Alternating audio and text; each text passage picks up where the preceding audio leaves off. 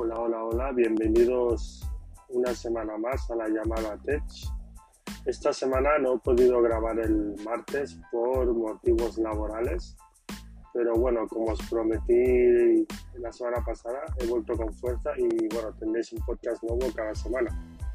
Y sin más dilación, empecemos con las noticias. Bien, vamos por la primera, que es que eh, Apple está teniendo problemas con los Display Studio o Studio Display, como le llaman ellos. Eh, bien, para el que no sepa de qué estoy hablando, eh, como hace unos meses Apple sacó un nuevo Mac llamado Mac Studio, que vendría a ser el, sustituto del, del Mac Pro. Y bueno, también presentó un monitor llamado eh, Studio Display. ¿De acuerdo? Este monitor cuesta 2.200 euros o sea, estamos hablando de que cuesta lo mismo que un MacBook Pro de 16 pulgadas o un iMac de este año.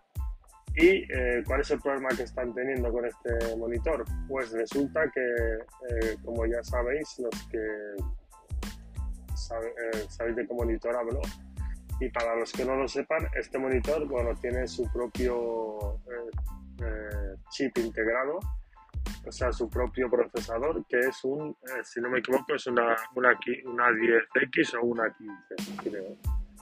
¿De acuerdo? Entonces, eh, ¿esto qué quiere decir? Pues que tiene sus propias actualizaciones, igual que las tiene un iPhone, un iPad y demás.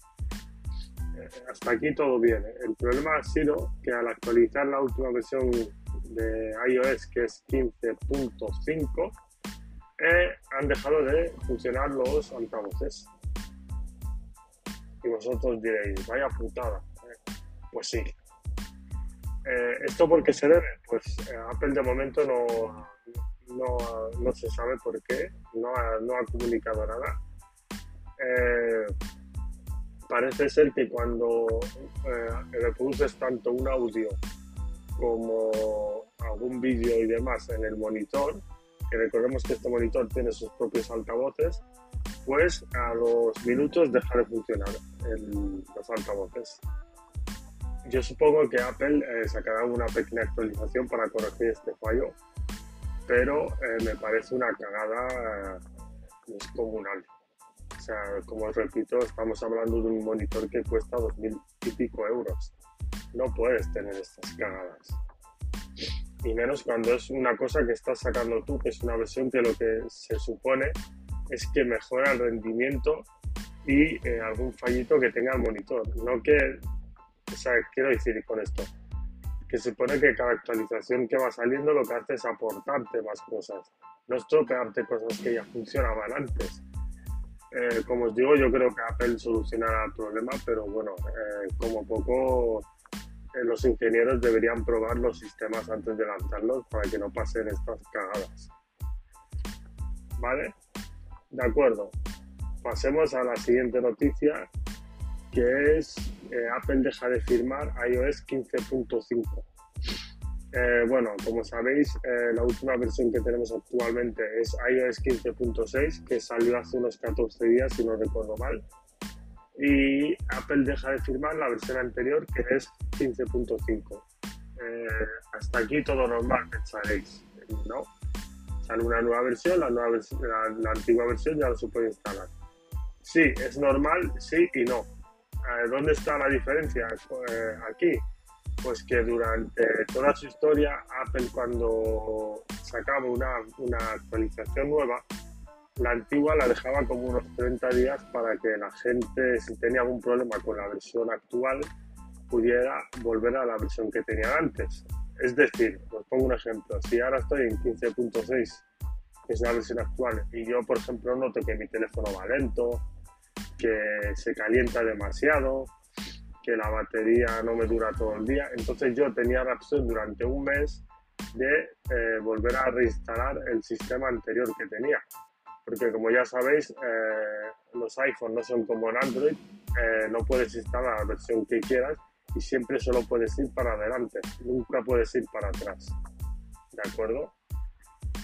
Entonces, al tener el mes antiguamente, pues tú tenías un mes para poder, por ejemplo, probar el sistema, el último sistema que tuviera en ese momento Apple y si encontrabas algún fallo o algo que no te iba bien en el teléfono, podías extraer este iOS y instalar el antiguo que tenías.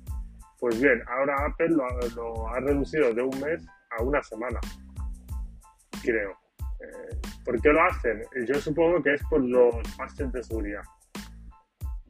Eh, eh, ellos sacan una versión nueva cada, como ya sabéis, cada pocos meses. Entonces van tapando brechas de seguridad que encuentran en el sistema.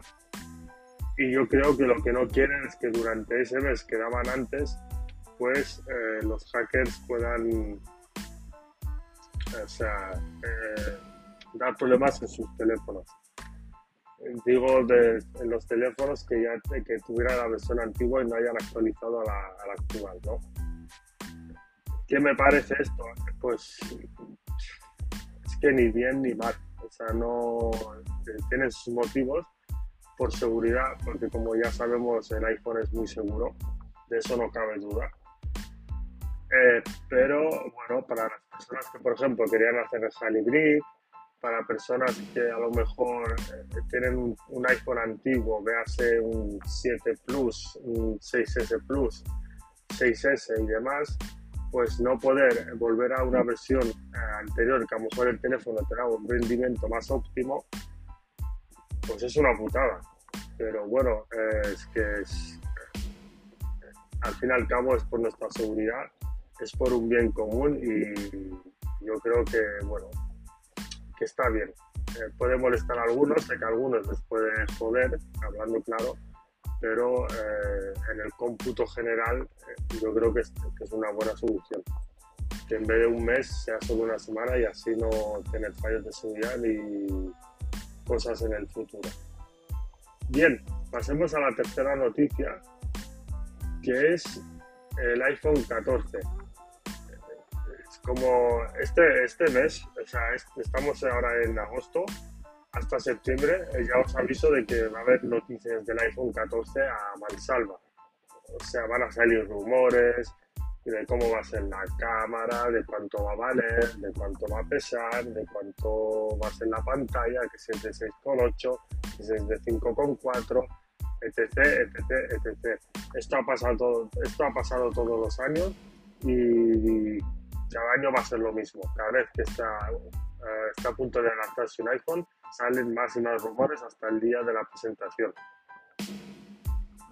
Esto antes no pasaba y uno iba con la ilusión, yo me acuerdo en el primer iPhone que salió, que fue el 2G, eh, o el iPhone incluso el 3G y el 3GS, que tú no sabías eh, o sea, cómo iba a ser el diseño, eh, lo que iba a llevar hasta el mismo día de la presentación. Hoy en día eso ya no existe. Ya sea porque algún empleado filtra información, ya sea porque las fábricas eh, chinas, recordemos que Apple fabrica los iPhones en Foxconn, que es una fábrica china, bueno, Apple, digo Apple como Samsung, OnePlus y etc, etc, etc. La mayoría de marcas fabrican en esa empresa, en esa fábrica, y bueno, los empleados de la fábrica filtran y cuando tú llegas a septiembre eh, a la presentación del iPhone, prácticamente ya sabes cómo es. O sea, ya sabes lo que, lo que es, lo que va a tener y lo que va a salir. ¿Esto es bueno o malo? Bueno, no es que sea bueno o malo, es que digamos que te puedes saltar la mitad de la presentación porque ya sabes prácticamente lo que va a tener. O sea, no, antes, por ejemplo, ibas con la ilusión de no sabías qué, qué va a pasar.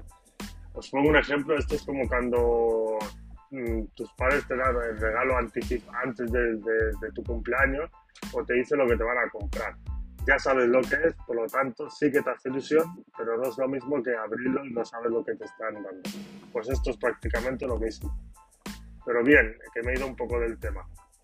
Eh, la noticia es una de las noticias que tendréis hasta que aparezca la, la presentación es que subirá de precio. ¡Oh, qué novedad! ¿no? ¿Esto por qué es?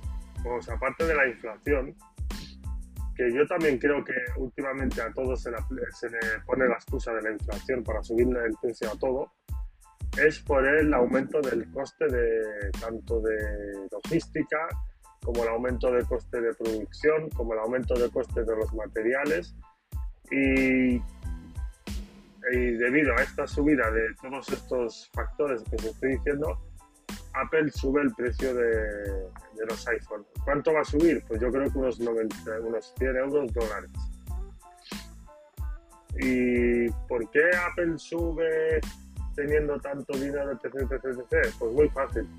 Al subirle los costes a Apple, tanto como os he dicho, de producción, de logística, de marketing, etc, etc, etc, Apple perdería margen. Apple no quiere perder su margen. Por lo tanto, ¿en qué repercute eh, la subida de precios? Pues en el cliente final que somos nosotros. Esto no está bien ni mal, es lícito. Apple no te obliga a comprar sus dispositivos. Tú eliges si los quieres comprar o no. Ellos ponen su precio, tú si quieres lo pagas y si no, no. Por lo tanto, aquí no hay ni trampa ni cartón.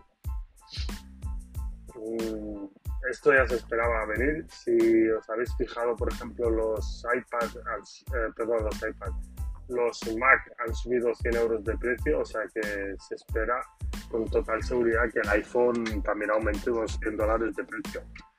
Eh, ya hace años que no va subiendo, o sea que en algún momento tenían que subir el precio, porque recordemos que el año pasado el iPhone no subió de precio. O sea, cuando salió el iPhone 13 Pro costaba igual que el 12 Pro, cuando salió el iPhone 12 Pro hace dos años costaba igual que el 11 Pro y llevan manteniendo el precio estable durante tres años.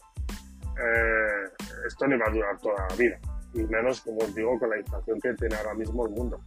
Sube todo, eh, ya sabemos que en todos los ámbitos todo sube y por lo tanto Apple también sube. ¿De acuerdo? Y bien, vamos con la última noticia, que es el Apple Watch. El Apple, eh, concretamente el Apple Watch Pro Series 8. Eh, ¿Cómo sabemos que se llama Pro? De momento es lo que se ha filtrado, según algunos analistas, y que tendrá este nombre. Esto lo sabremos cuando la. perdón. En la presentación de septiembre, como os he dicho, porque en esa presentación se espera que aparte del iPhone se presente un nuevo Apple Watch y estos Apple Watch de este año, que es el Series 8, habrá tres modelos yo os explico cada modelo y para cada para qué público va, enfocado cada modelo, ¿de acuerdo? Habrá el Apple Watch SE Special Edition, el Apple Watch Series 8 y el Apple Watch Pro. El Special Edition, es el primero, el más barato de los otros, de los tres, eh, este Apple Watch está enfocado para niños, para gente mayor, para gente que quiera un, Apple Watch pero no se quiere gastar 600, eh, 700 euros, pues para esa gente va enfocado este Apple Watch. Yo os digo que para mí es la compra más inteligente. No es que yo me lo haya comprado, no es que yo me lo compraría, porque yo soy muy friki y yo siempre quiero el, el modelo más caro, ¿no? pero para la gente normal, o sea, la compra lógica es el Series S, especial Tanto en el iPhone, bueno, en el iPhone no, porque el diseño es un poco anticuado ya, pero en el reloj es la compra más inteligente. Bien, el, siguiente reloj sería el Apple Watch Series 8, que es el que tocaría este año, porque el año pasado fue Series 7, el Series 6, etc, etc, etc, y así sucesivamente. Mm, ¿Qué se espera que tenga este Apple Watch Series 8? Pues básicamente, de momento, solo la temperatura corporal. ¿Esto justifica que si tú tienes un Series 6 o un Series 7 cambies al Series 8? Pues no. O sea, yo, Sammy, no cambiaría un Apple Watch Series ni 5, ni 6, ni 7 por un Series 8 a no ser que saquen una rueda que digas, ¡guau! Te estalle la cabeza, no justifica que tengas que cambiar el, reloj por el modelo de este año. Pensemos que los relojes no es como el iPhone, un reloj te puede durar tranquilamente 4 o 5 años, porque no hay tantas novedades en los Apple Watch de generación. ¿De acuerdo? Y vamos al interesante, que es el, el, el Series 8 Pro. ¿Para quién va dirigido este Apple Watch? Este Apple Watch va dirigido para la gente que hace deportes extremos. Eh, los de que hacen montaña, los que hacen senderismo, etc, etc, etc. ¿Cuánto vale este reloj? Este reloj se, se presupone que superará los 1000 euros. Ahora todo el mundo se llevará las manos a la cabeza y dice, oh, un reloj de 1000 euros, ¿cómo puede ser? Bien, pensemos que este reloj está enfocado para gente que hace deportes, gente que tiene un poder adquisitivo alto, que no le importa gastarse 1000 euros en un reloj si le, monitoriza bien eh, su actividad física y está enfocado, por eso está enfocado para este público. Pensamos que esta gente que hace deportes extremos y demás eh, tiene accesorios y ropa y demás que son muy caras. O sea que no les importaría si el reloj vale 1000 euros comprárselo. Eh, hasta ahí todo bien. ¿Cuál será el problema? Pues que habrá gente como pasa con los iPhone, por ejemplo, que hay un montón de gente que tiene un iPhone 13 Pro para enviar WhatsApp, que tú dices, es que no lo entiendo, porque si ni grabas vídeo, ni eres creador de contenido, ni eres fotógrafo, ¿para qué narices quieres un iPhone 13 Pro? Pues para decir lo, mismo, igualmente, tengo un iPhone 13 Pro, o sea, es más para el vacileo, no digo que todo el mundo, digo una parte, bueno, la mayoría que es para decir tengo el último iPhone y el más caro. Punto. Ya está. Entonces, ¿qué pasa? Pues con el reloj será tres cuartos lo mismo. Al tener la coletilla Pro, pues la gente irá corriendo a comprar el Pro. Y si quieren el Pro, pues tendrán que soltar los mil euros que vale. Que para ellos les, les, sus necesidades, pues yo no creo que esté hecho para el público general. Como ya os he dicho, para, para qué público está enfocado este reloj. Y para una persona de a pie, pues no, no necesitas un reloj robusto de montaña, pero bueno, como ya os digo, la gente va más por el decir que tengo un modelo más caro que no si le va o no, o sea, si, si realmente lo necesita o no. Lo único bueno que tendrá este Apple Watch para mí es que la batería dura o se presupone que durará unos 2-3 días. Esto es lo que le faltaba o le falta al Apple Watch para mí, esto es mi opinión personal, para mí el Apple Watch es el mejor reloj digital que existe. Ahora vais a decir, eh, fanboy de Apple, claro, ¿tú qué vas a decir? No, el Apple Watch es el mejor reloj que hay. Punto. Ya está. Hablamos siempre de relojes digitales, smartwatch. Pero tiene su talón de Aquiles y su fallo eh, más grave es la batería porque los que seamos usuarios de un Apple Watch ya sabéis que por mucho que prometa Apple unas 24 horas, el Apple Watch tienes que cargarlo cada día, porque a mí de poco me sirve llegar a las 11 de la noche y que el reloj me diga que tiene un 60%. Tú puedes decir, bueno, con un 60% me aguanta el día siguiente. No. ¿qué quiere decir eso? Pues que lo vas a tener que cargar, aunque está al 60, para que el día siguiente, cuando te levantes, está al 100 y te aguante todo el día. Eh, eh, cuestión, ¿dónde está el problema aquí entonces? Porque aparte de que tengas que estar cargando el reloj cada santo día, igual que se carga el teléfono, es, eso es un coñazo, hablando claro, porque hay muchos días, por ejemplo, os hablo de mi caso particular, hay muchos días que a lo mejor me olvido de cargarlo, que a lo mejor me levanto y cuando voy a mirar el reloj tengo que salir y el reloj está al 20% y lo tengo que dejar en casa. Y, eh, o por ejemplo, si, eh, si alguien un fin de semana, te tienes que llevar, el, aparte del cargador del teléfono, te tienes que llevar el cargador del reloj porque si no te deja el reloj tirado. Ese es su fallo, o sea, el gran fallo que tiene la Watch a día de hoy. Como en todo lo demás, en todo, perdón, en todo lo otro el reloj es espectacular, tanto para audio como para hacer llamadas, como para recibir notificaciones, etc. Es el mejor, pero tiene este gran problema. Eh, se supone que en el modelo Pro, pues este problema no pasará, porque al ser, como os vuelvo a repetir, para deportes extremos eh, tendrá una duración pues un poco más alta que los otros dos. Esto también quiere decir que también será un poco más grueso. Eso tenerlo en cuenta. Pero bueno, a estas personas que hacen este tipo de deporte no, no les importa el tamaño de relojes porque yo he visto relojes de Garmin y demás que son súper gruesos. Y pues esto es todo. Hasta esta semana. Os espero la semana que viene y que tengáis una buena semana. Muchas gracias como siempre por estar ahí y un saludo a todos.